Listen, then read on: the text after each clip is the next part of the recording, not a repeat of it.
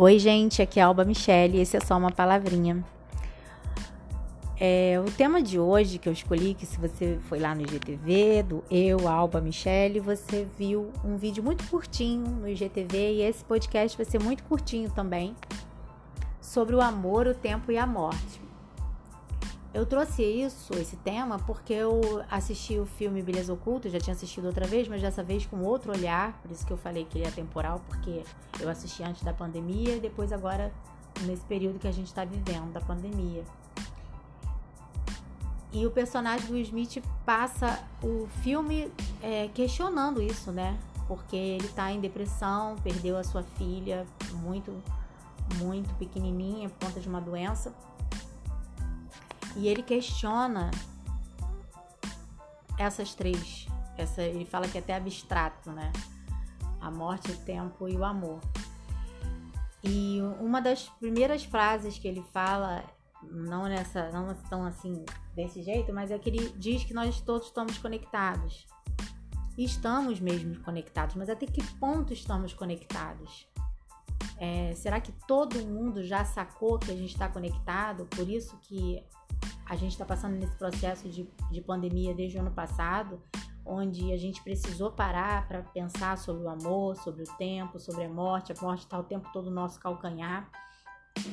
Mais de 500 mil pessoas mortas por conta da Covid, fora outras doenças, fatalidades, enfim, que acontecem diariamente, porque a morte ela está ali diariamente na nossa vida.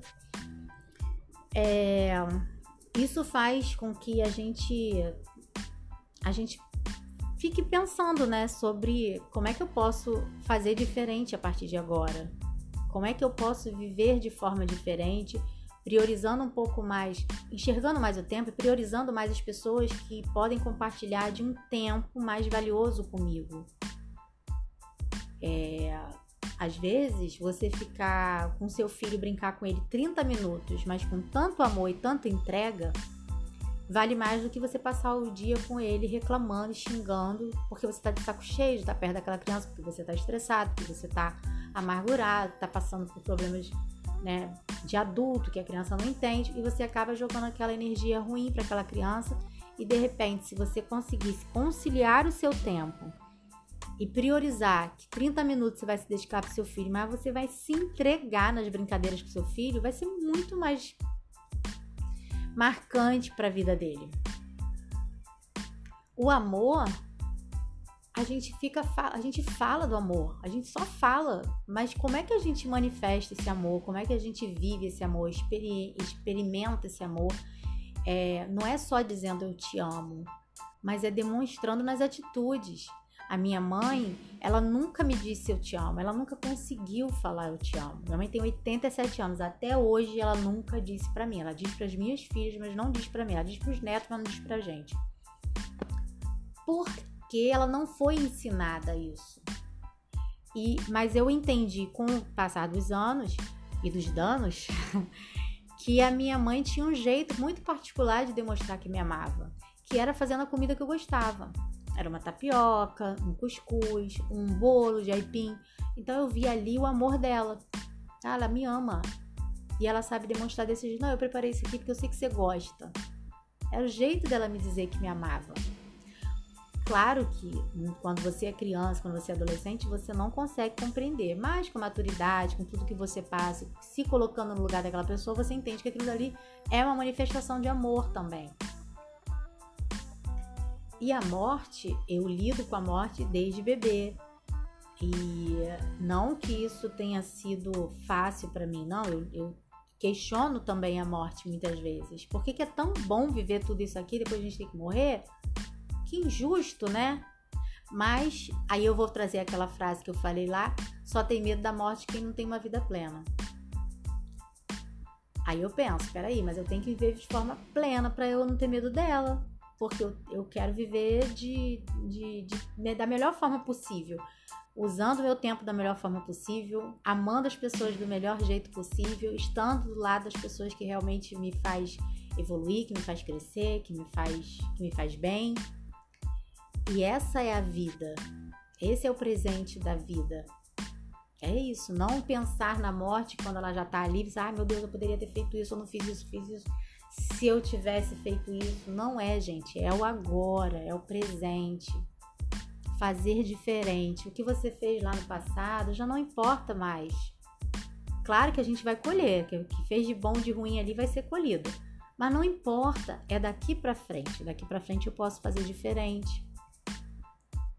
E não é a morte em si que a gente pode só falar dela, mas a gente pode pensar o que, que a gente pode deixar morrer para nascer um novo, fechar um ciclo para deixar abrir outro. Por que eu tô trazendo essas reflexões? Primeiro porque o meu aniversário tá chegando. E é natural que próximo aniversário a gente comece a refletir sobre a vida, sobre o tempo, sobre a morte, sobre o amor, sobre tantas coisas, porque é um ano que passou, né? E o que, que eu fiz e o que, que eu posso melhorar? Mas também por conta da pandemia, que desde o ano passado a gente está vivendo isso, então a gente já está mais ou menos é, um ano e meio nesse processo, e falta muito pouco para o ano acabar e no ano passado eu não passei o aniversário com as pessoas que eu gostaria. Eu não, as datas foram todas realmente sozinha, ou com, no máximo com a minha filha ou com a minha outra filha. Tudo muito fechado e muito é, seletivo. Mas o meu aniversário realmente foi eu e minha, minhas duas filhas e só. E aí esse ano eu já tô vacinada, não que isso já seja algo, olha, agora já pode fazer tudo, ainda não mas uma boa parte da minha família também já foi vacinada e a gente começa a pensar, poxa, vai ser diferente o Natal esse ano. Mas aí vai ser normal, vai ser igual antes. A nossa vida vai voltar ao normal. Não, e não deve voltar ao normal.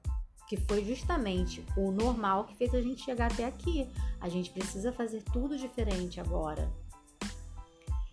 E se eu estou refletindo isso com você, eu sou uma pessoa privilegiada e você também, porque você está tendo um, um start na sua vida nesse momento para ouvir isso aqui. Quantas pessoas pararam suas vidas? Quantas pessoas tiveram tempo para refletir sobre o amor e sobre a morte? Tem gente que até hoje não sabe nem o que está acontecendo. Ele diz que todos nós estamos conectados. Sim, estamos mesmo. Mas nem todas as pessoas tem o start de entender que estamos todos conectados. E quem tem o entendimento disso, pensa, ah, eu tô conectado a fulano, eu sinto que sente, mas até que página? Até página 5, né? Porque depois o problema é dela, tchau. O problema é meu, é meu, o dela é dela.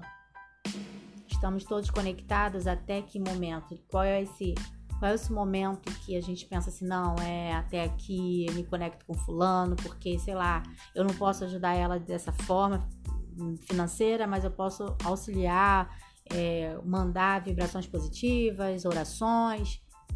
É isso, gente. Todos nós estamos conectados. Tudo aqui que acontece tem um quebra-cabeça, a gente vai montar ele no final.